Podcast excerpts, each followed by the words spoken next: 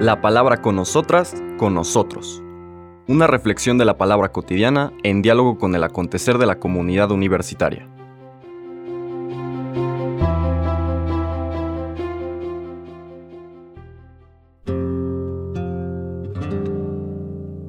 Hola, buenos días.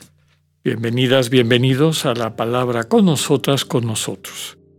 Hoy lunes 18 de septiembre seguimos nuestro recorrido con San Lucas en esta vigésimo cuarta semana del tiempo ordinario.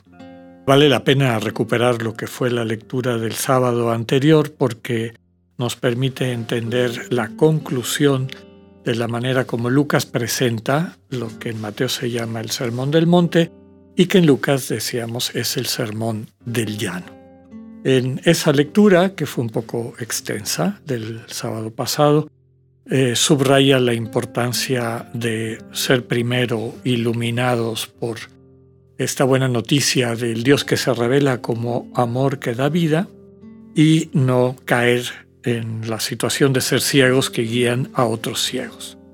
Después subraya también que el mejor criterio para conocer a quien vive en comunión con el Dios vivo son los frutos que producen, no tanto las observancias y mucho menos la rigurosidad cultural o devota, sino básicamente la manera como las personas interactúan con las y los demás que nos permitan ver si son parte de esta comunión sostenida por el amor, que tiene su origen en Dios y que se irradia, se transmite a la gente que nos rodea. Subraya también aquella frase de no todo el que me diga Señor, Señor, entra al reino de los cielos, sino aquellos que actúan, es decir, que convierten en realidad esto que les estoy transmitiendo.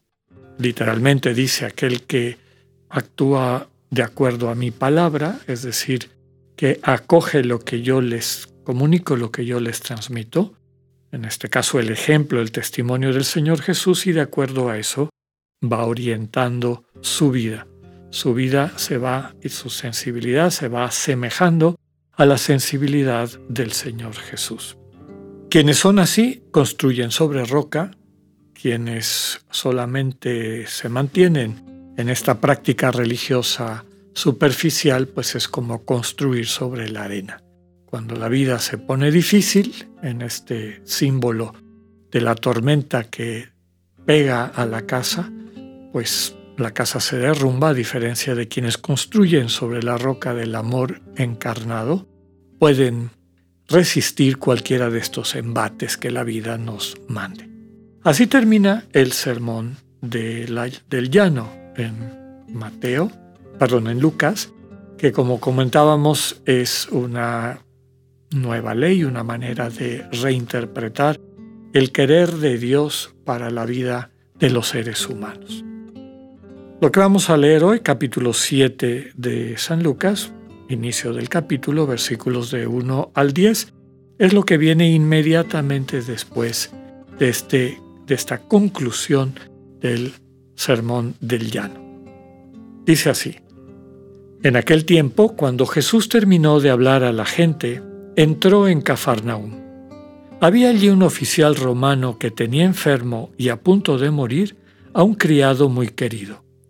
Cuando le dijeron que Jesús estaba en la ciudad, le envió a algunos de los ancianos de los judíos para rogarle que viniera a curar a su criado. Ellos, al acercarse a Jesús, le rogaban encarecidamente diciendo, merece que le concedas ese favor, pues quiere a nuestro pueblo y hasta nos ha construido una sinagoga. Jesús se puso en marcha con ellos. Cuando ya estaba cerca de la casa, el oficial romano envió unos amigos a decirle, Señor, no te molestes, porque yo no soy digno de que tú entres en mi casa. Por eso ni siquiera me atreví a ir personalmente a verte. Basta con que digas una sola palabra y mi criado quedará sano. Porque yo, aunque soy un subalterno, tengo soldados bajo mis órdenes y le digo a uno ve y va, a otro ven y viene, y a mi criado, haz esto, y lo hace. Al oír esto, Jesús quedó lleno de admiración y volviéndose hacia la gente que lo seguía, dijo, Yo les aseguro que ni en Israel he hallado una fe tan grande. Los enviados regresaron a la casa y encontraron al criado perfectamente sano. Palabra del Señor. Habiendo cerrado eh, este ciclo que ya veíamos toma de distancia del Señor Jesús del antiguo Israel, que se resiste a la buena noticia, la fundación del nuevo Israel con los doce apóstoles, luego vemos esta proclamación de la nueva ley, el sermón del llano, ahora vemos cómo en este nuevo pueblo de Dios caben personas que normalmente permanecen al margen de esa visión tradicional de la religión como se vivía en el mundo devoto de la época del Señor Jesús. El primero que irrumpe en escena es este oficial romano, un centurión. Centurión significa alguien que tiene a su cargo 100 soldados. Era un puesto de relativa importancia. Seguramente era la guarnición romana en este pueblo de cierta monta que era Cafarnaum. Hay varios elementos importantes. Uno, que aparece este centurión romano, en primer término, como alguien que se sale un poco de los estereotipos.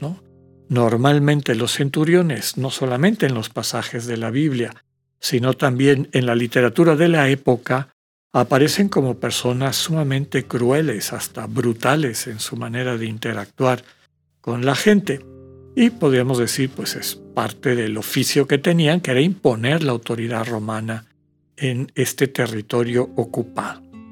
Pues resulta que este centurión no tiene esas, esa misma actitud, es alguien que quiere a nuestro pueblo, así lo dice literalmente la petición que le hacen las autoridades judías a Jesús para que lo atienda, quiere a nuestro pueblo y hasta nos ha construido una sinagoga.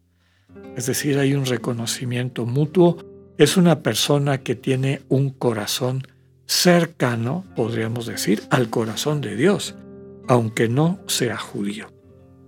La siguiente parte de la escena nos presenta que no solamente tiene esta sensibilidad, porque tiene a un criado muy querido a punto de morir y no quiere que fallezca. Este tener a un criado muy querido, segundo dato importante de que no sigue los estereotipos propios de quien se dedica a este oficio. Y el siguiente elemento que se nos da es la confianza que le tiene a Jesús, una confianza absoluta. De este texto tomamos la expresión que utiliza la iglesia en la liturgia poco antes de la comunión, ¿no?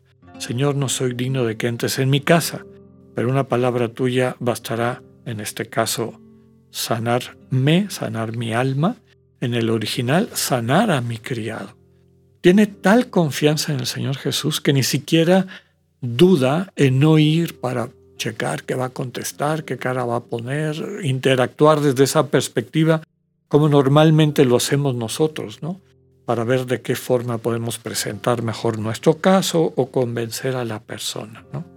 él le subraya en ese mensaje que le envía la total confianza de que si el Señor quiere y acepta, su criado será curado.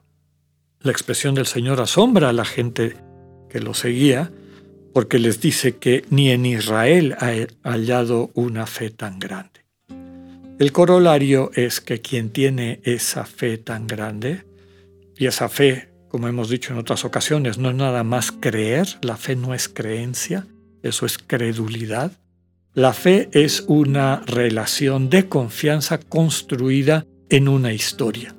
Y la historia de este centurión romano implica un corazón que se ha abierto al amor, que es la naturaleza de Dios, y quien, independientemente del discurso religioso, descubre y vive ese amor, se va acercando a Dios que podamos nosotros vivir también esa experiencia. Que tengan un buen día, Dios con ustedes.